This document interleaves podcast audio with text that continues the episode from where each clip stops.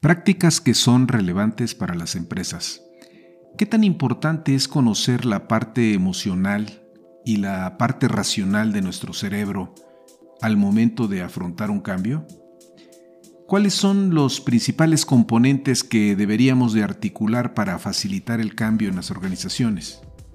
Les saluda Armando Peralta en un nuevo episodio de Prácticas Empresariales. Sean bienvenidos.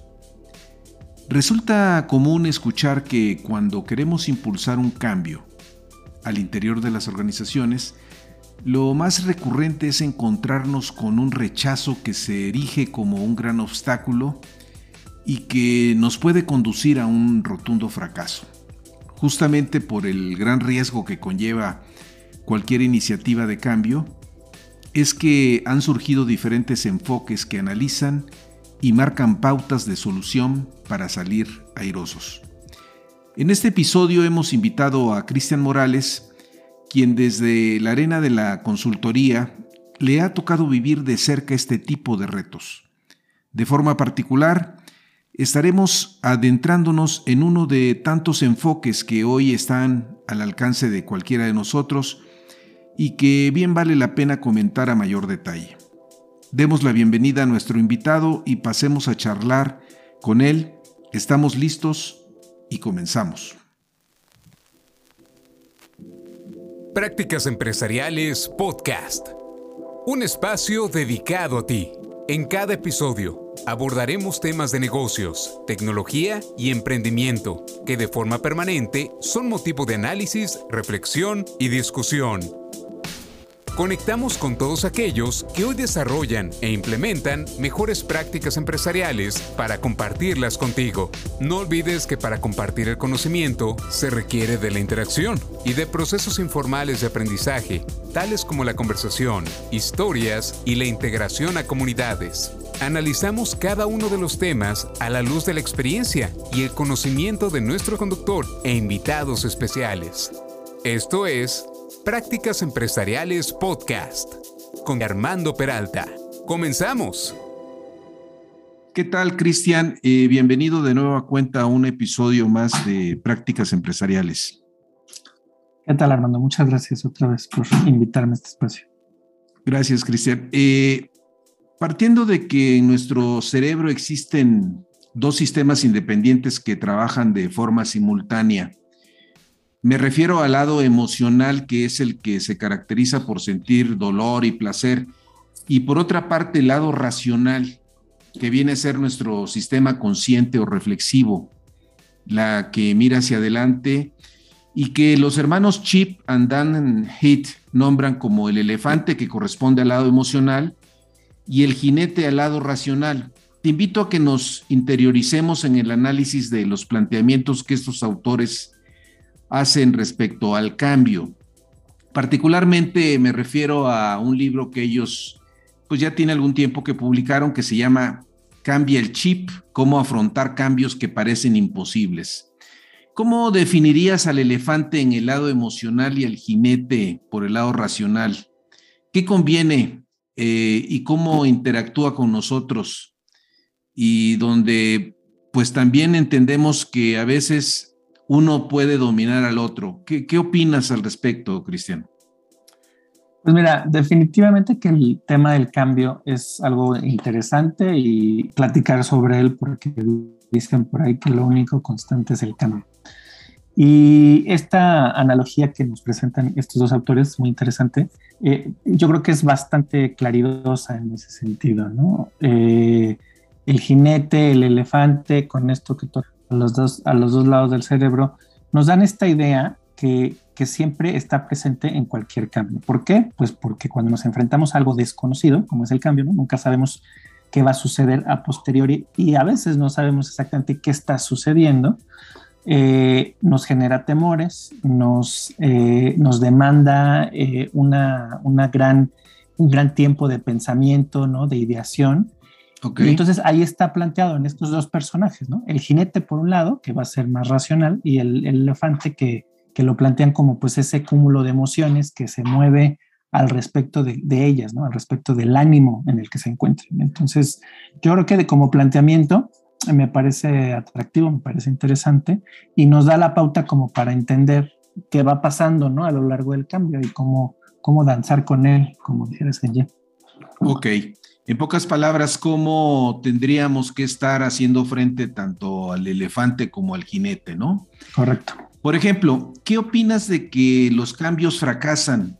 En parte porque el jinete le cuesta pues un buen esfuerzo mantener al elefante en la ruta adecuada para llegar al punto de destino.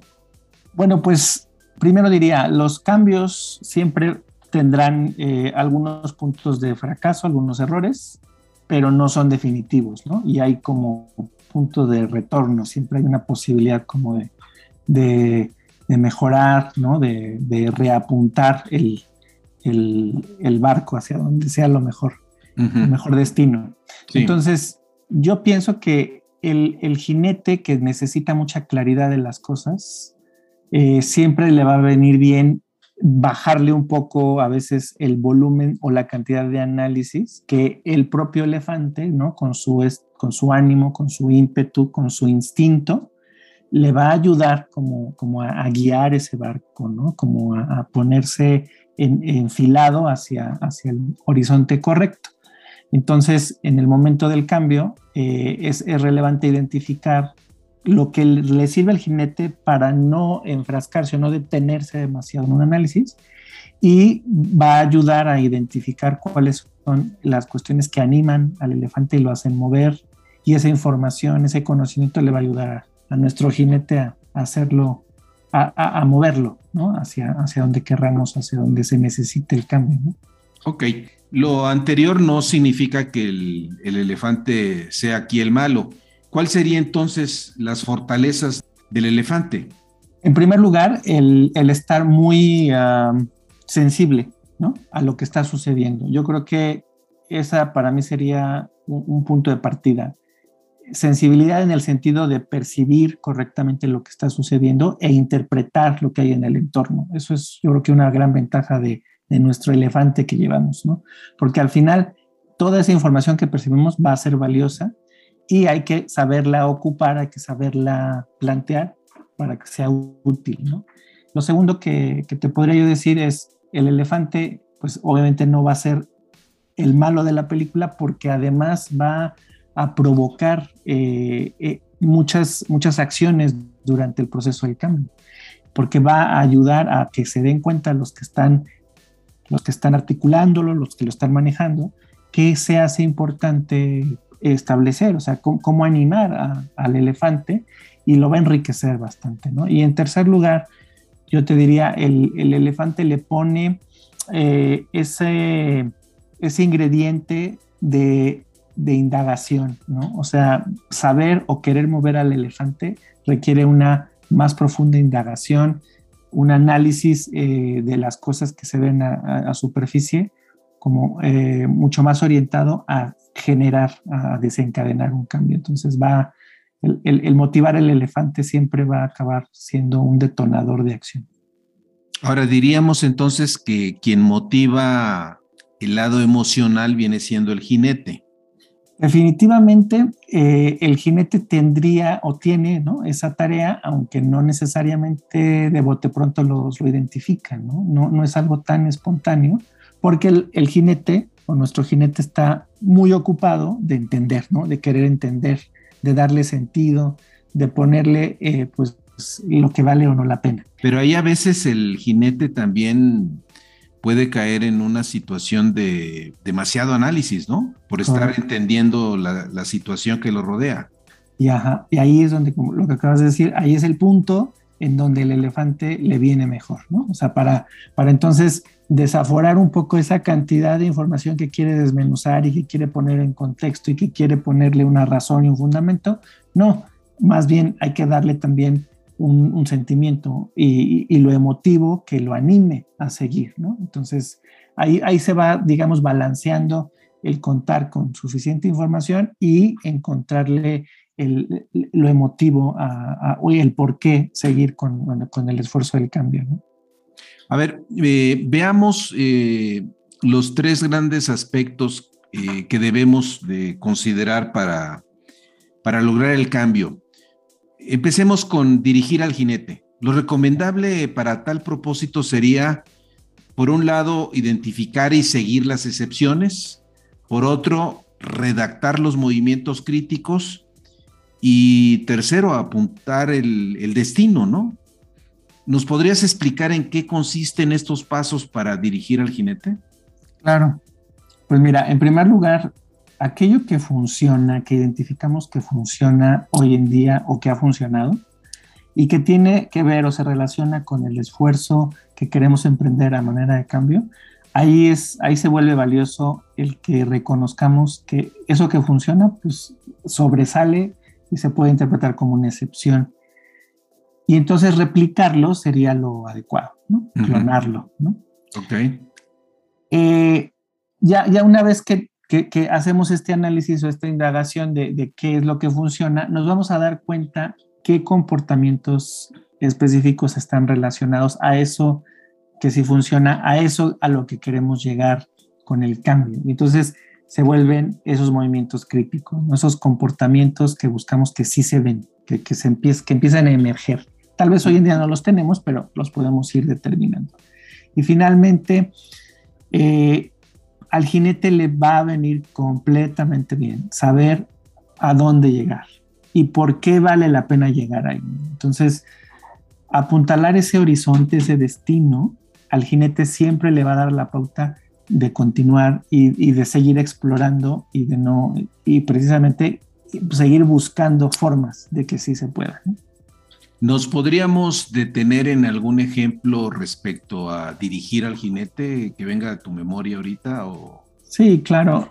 Ah, pues yo, yo, te podría decir que muchas de, las, de los esfuerzos de cambio en organizaciones que, que adquieren eh, la necesidad, bueno, a lo mejor está adquirida, pero si no la adquieren, de aplicar ciertos, ciertos eh, nuevas prácticas, nuevos esfuerzos de esquemas de trabajo. Por lo regular, los, los líderes pueden estar muy convencidos, pero les viene mucho mejor que ese nuevo esquema de trabajo esté respaldado por un resultado eh, o un logro muy determinado, muy específico al que quieren llegar.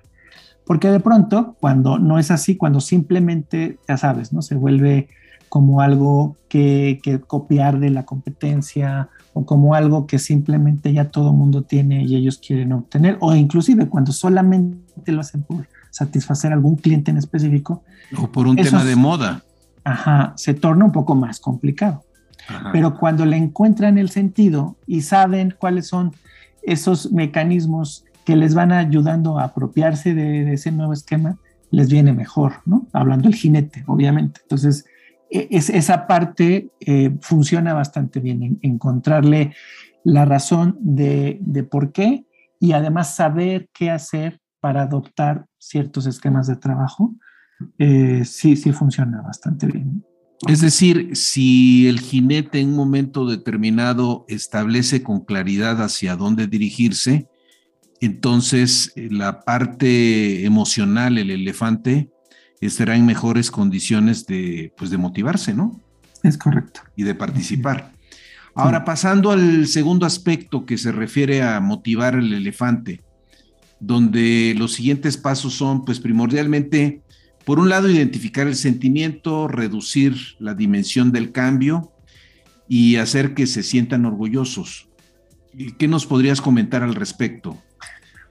Pues eh, es, muy interesante esta parte de motivar al elefante porque amén de que sí se basa también en la información, es decir, si hay una necesidad de contar con información y conocimiento como lo requiere el, el jinete, en este caso motivar al elefante va más por encontrar y sentir, ser sensible a la necesidad de, ¿no?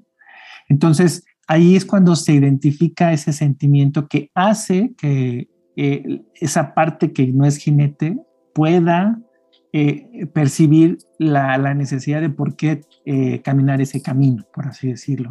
Y entonces, después, cuando, cuando se tiene ya bastante claro por qué sí, por qué sí andarlo, a veces vale la pena eh, ver que esa ruta que hemos planteado se puede como, como fragmentar, como, como establecer eh, en, fases o, en pequeños avances muy concretos y ayuda a, a reducir un poco el temor, ¿no? E, e, esa, ese temor de ver, híjole, todo esto tengo que transitar, todo esto tengo que cambiar, eh, eh, y se vuelve un poco más digerible, ¿no? Más manejable. Y finalmente, cuando, cuando el elefante encuentra, ¿no? Cuando nuestra parte del elefante encuentra cuál puede ser el chip que, los, que nos lleve a un logro, a un crecimiento, anclado hacia lo que sí sí hace clic también con en donde estamos, que se identifica a, donde pertenecemos eh, el grupo de trabajo que también está orientado al cambio, pues se vuelve mucho más sencillo porque cuando, cuando tenemos esa identidad nos, nos da eh, la pauta de generar eco, ¿no? De, de, tener esta posibilidad de decir, yo lo veo igual que tú, yo lo vivo igual que tú y me hace el mayor sentido. Y es pura motivación. Al final es, es francamente pura motivación porque nos hace pertenecer, nos identifica con el esfuerzo en conjunto y, nos da una pauta muy interesante para seguir adelante. Interesante. Es decir, si tenemos la capacidad en un momento dado de redimensionar o de reducir la dimensión de lo que implica el cambio, entonces podríamos avanzar de mejor manera. ¿Cierto? Definitivamente. Ahora, el tercer aspecto que es, eh, ahora sí que lograr el cambio requiere de una otra manera allanar el camino, donde los principales puntos son, por un lado, modificar el entorno, crear hábitos y aprovechar la fuerza del grupo. ¿En qué consisten estos puntos para allanar el camino, Cristian? Pues mira, estamos hablando del ambiente, ¿no? O sea, ¿qué, en, qué tierra fértil o no fértil está eh, empezando a emerger el cambio, a darse el cambio? Entonces, en primer lugar, hay que reconocer que lo que se busca es que haya un cambio también de situación, porque las condiciones ¿no? que, están alrededor de esa situación merecen o, demandan un cambio por algún motivo, el que sea. Y entonces, eh, este cambio en, esta situación va a estar ligado a crear eh, pues nuevos hábitos. Y, obviamente el jinete, mientras más claro tenga cuáles son aquellas cosas que tiene que empezar a hacer, y si se las detallas lo más posible, pues le es mucho más fácil como, como dirigir el propio elefante, ¿no? Porque, porque ya tiene una, un camino andado de entendimiento de qué está llamado a ser diferente a lo que venía siendo hasta ahora. Y al final, en, ese ambiente, ¿no? en, ese, en ese grupo que, que, se, empieza a emerger la identidad de, ese cambio, el chip de ese logro, ¿qué es lo que pasa? Pues se contagia, ¿no? O sea, es, es lo que se busca, que, se vuelva expansivo, ¿no? que, que vaya tomando fuerza del propio grupo, porque el grupo es una fuerza al final, es, es esa energía que mueve las cosas. Y si lo hacen de una manera homóloga, homologada, pues va a ser eh, mucho más rápido, mucho más efectivo. Entonces, allanar el camino o, dar el cambio, ese paso ¿no? de, generar ese cambio, está dado precisamente por, por crear esos nuevos hábitos y aprovechar esa fuerza, esa energía que tiene todo el grupo. Muy bien. Replanteando de nueva cuenta los tres puntos que acabamos de ver. Dirigir el jinete, motivar el elefante y allanar el camino como aspectos fundamentales para, pues, para asumir el cambio. ¿Qué conclusión tendrías ya así de conjunto, eh, teniendo ya, eh, ahora sí, que la, todo el efecto de, de todo este planteamiento general? Pues mira, creo que una de las conclusiones importantes es que estas déjame llamarles así, estas tres herramientas o, importantes herramientas, ¿no? Dirigir el jinete, motivar el elefante, allanar el camino, son herramientas que, que va, o sea, tienen la posibilidad de que las vayas eh, articulando al mismo tiempo para atajar cualquier tipo de obstáculos o, afrontar obstáculos. ¿Qué quiero decir con esto? Que, se, va eh, volviendo una serie de, mecanismos que en conjunto puedes ir eh, articulando. Y es muy normal o es muy natural porque estamos hablando de, ver a todas las personas que tienen esas dos partes, ¿no? un jinete, un elefante, y que a todos les viene bien eh, sentir, percibir, reconocer el terreno en donde van a andar, ¿no? Y, en esa medida facilitarles la, forma en la que van a andar. Entonces yo concluiría que son pues tres herramientas útiles eh, desde mi perspectiva también prácticas eh, que permite afrontar diferentes tipos de obstáculos que pues como decíamos en un principio todo cambio va a conllevar a ello, ¿no? Porque pues al final genera incertidumbre. Eh, el, cambio per se es, es, incertidumbre. No sabemos, ahora sí que no sabemos qué hay del otro lado de, del cambio, ¿no? después de, haber, de haberse esforzado. Y la transición, pues siempre viene bien contar con herramientas como estas que acompañen, que faciliten y que de alguna manera eh, planteen buenas bases para que sea sustentable. ¿no? Bien, a ver, Cristian, asumiendo tu rol de consultor, en tus intervenciones que normalmente haces con alguno de tus clientes, indudablemente algunas de esas, detrás de algunas de esas intervenciones eh, se deriva un cambio, ¿cierto? Sí, correcto. ¿Cómo podríamos entender eh, estas figuras del elefante y del jinete en un ambiente de un trabajo de consultoría? Pues mira, yo lo, observo en primer lugar como aquellos que mm, patrocinan el cambio y a su vez también con, aquellos que tienen la labor de colaborar en conjunto con nosotros como los llamados agentes de cambio. Eh, esos, esos actores de principio son fundamentales y diría yo que esos están muy ávidos de entender cómo manejar tanto a su jinete como a su elefante o cómo facilitarle al jinete para que pueda motivar al elefante. El resto del grupo, por lo regular, eh, se torna, a veces son puros jinetes o a veces son puros elefantes, ¿no? O sea, como que se, torna a veces hacia un solo lado, ¿no? De, la forma en la que se ven las cosas.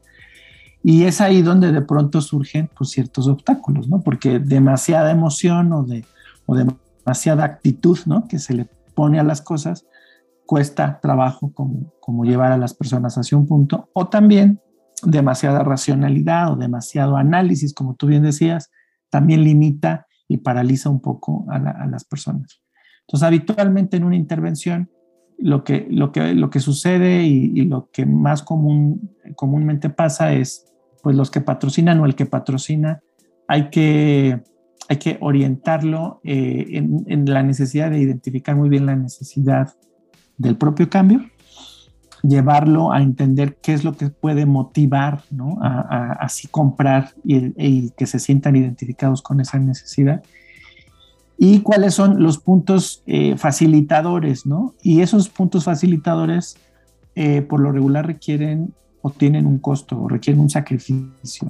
El, allanar el camino, como acabamos de decir, eh, crea hábitos. Crear hábitos requiere de un esfuerzo, requiere de cierta curva de aprendizaje, requiere de cierta inversión también.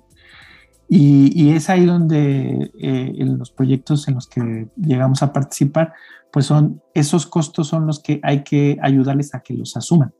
Un, por un lado, a veces son costos financieros porque se requiere hacer cierta inversión para aprender, para desarrollar, para construir ciertas cosas. Por otro lado, también eh, tienen un costo emotivo, ¿no? un costo de, Entonces, eso básicamente así es como, como comúnmente sucede en este tipo de intervenciones. Muy bien. Cerraría con una, te invito a una reflexión final, Cristian. Durante muchos años en el ámbito de la consultoría tuvo mucha fuerza y bueno, y sigue teniendo fuerza también otro tipo de enfoques. Y no sé, recuerdo por ejemplo el enfoque de John Cotter, con, su famoso, con su famosa obra de El líder de cambio, donde pues básicamente él propone ocho grandes pasos para poder afrontar una situación de cambio. Y creo que es un enfoque más eh, de corte analítico. ¿Cómo verías tú estos otros enfoques que son, tienden a ser más analíticos comparado con este enfoque que acabamos de, revisar? Te diría que es eh, eh, el enfoque como los de Cotter que, tienden a, establecer pasos y fases muy determinadas para, para afrontar el cambio, tienen la bondad de, generar muchas premisas eh, con las cuales se puede trabajar. Es decir, te ayudan a, diseñar de una manera eh, mucho más estructurada, o bueno, o estructurada de, cierta forma, eh, lo que va a ser un material para, ir manejando el cambio. Entonces, se realiza un análisis, eh, yo diría, eh, mucho más al método científico, por así decirlo, ¿no? en donde vas a comprobar una serie de hipótesis. De acuerdo. Y eso tiene, tiene bondad porque al comprobarlas o no comprobarlas, puede, puede darte la, la, pauta del éxito o del no éxito. Entonces, eso yo, yo lo vería como una bondad. Este otro enfoque que acabamos de platicar, es mucho más vivencial. Eh, también tiene su parte de análisis, ¿no? Definitivamente, pero es un análisis muy en el ongoing. Yo te diría que este enfoque que acabamos de platicar eh, empata mucho más con un enfoque ágil, ¿no? con, con, la propia agilidad o, los procesos o los mecanismos lean que, que hoy en día se, se, se, practican en muchas organizaciones. Yo diría que empata mucho más porque te, te va orientando a irlo eh, fragmentando en ciertos momentos y con esos momentos trabajar. O sea, trabajas sobre, sobre lo que tienes, inclusive te, te, alienta a generar prototipos o soluciones muy concretas en el momento que puedes ir evolucionando o descartando. Entonces, es, esa, esa, la vería yo como una, una, una distinción, que ambos tienen una bondad. Eh, eh, los, los que comentas, ¿no? Como Cotter, pues son del corte más predictivo, por así decirlo, que siempre te va a dar una pauta para una comprobación de éxito, pero más a posteriori, estos otros enfoques te ayudan más en el corto plazo. Perfecto. Pues agradecerte como siempre, Cristian, tu participación. Eh, prácticamente estamos ya cerrando y espero que de nueva cuenta tengamos la oportunidad de tener por ahí otra intervención tuya. Muchas gracias. Muchas gracias, Armando. Claro que sí. Muchas gracias. un abrazo. Un abrazo. Nos vemos en el siguiente episodio. Claro que sí.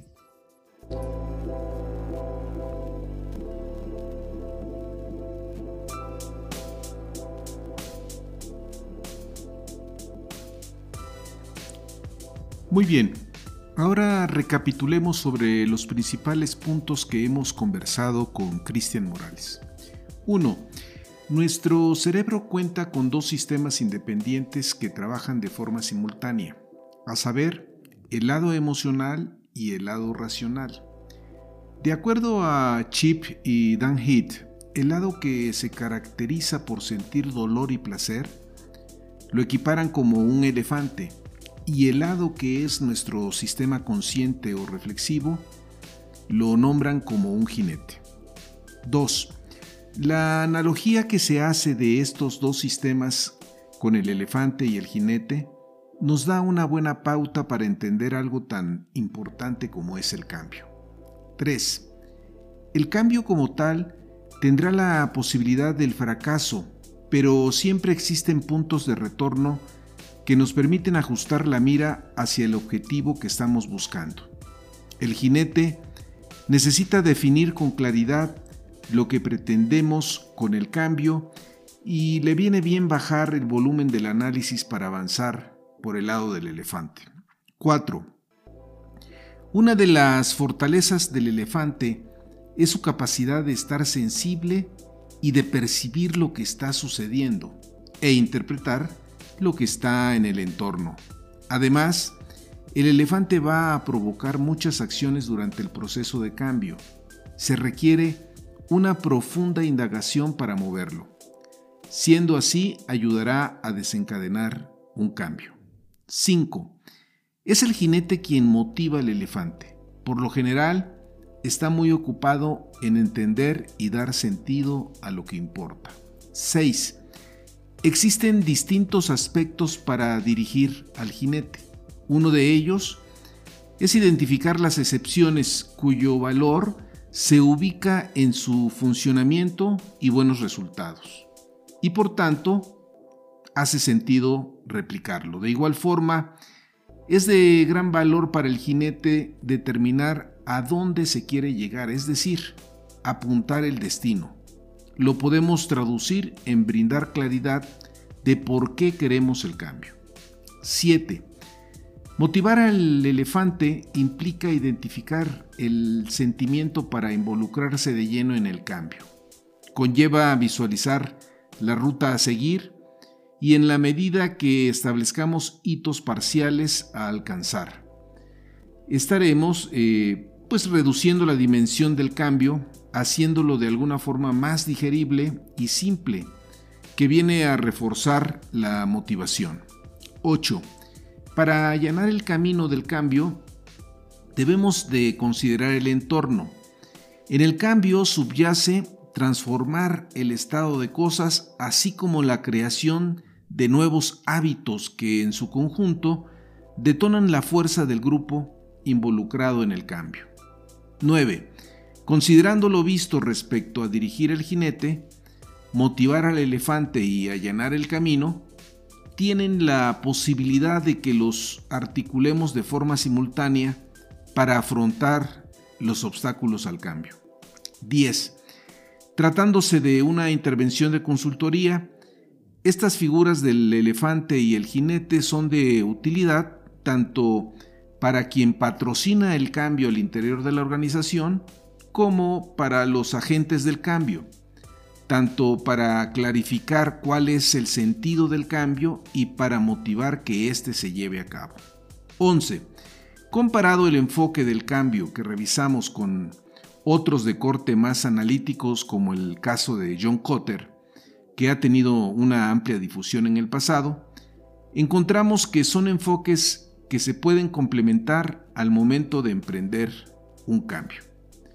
Ya sea que estés por el lado de la empresa preocupada por emprender un cambio derivado de alguna iniciativa necesaria, o bien por el lado de quien coordina la intervención, Resulta de valor preparar el terreno de forma previa.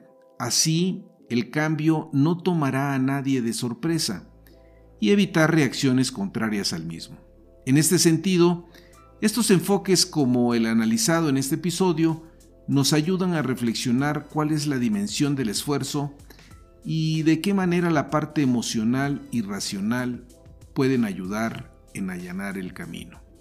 Finalmente, estimados amigos, de la audiencia no olviden, si tienen interés en enviarnos algún mensaje, lo pueden hacer en la siguiente cuenta de correo, prácticasempresarialespodcast.com o bien si les ha gustado este podcast hagan clic en seguir.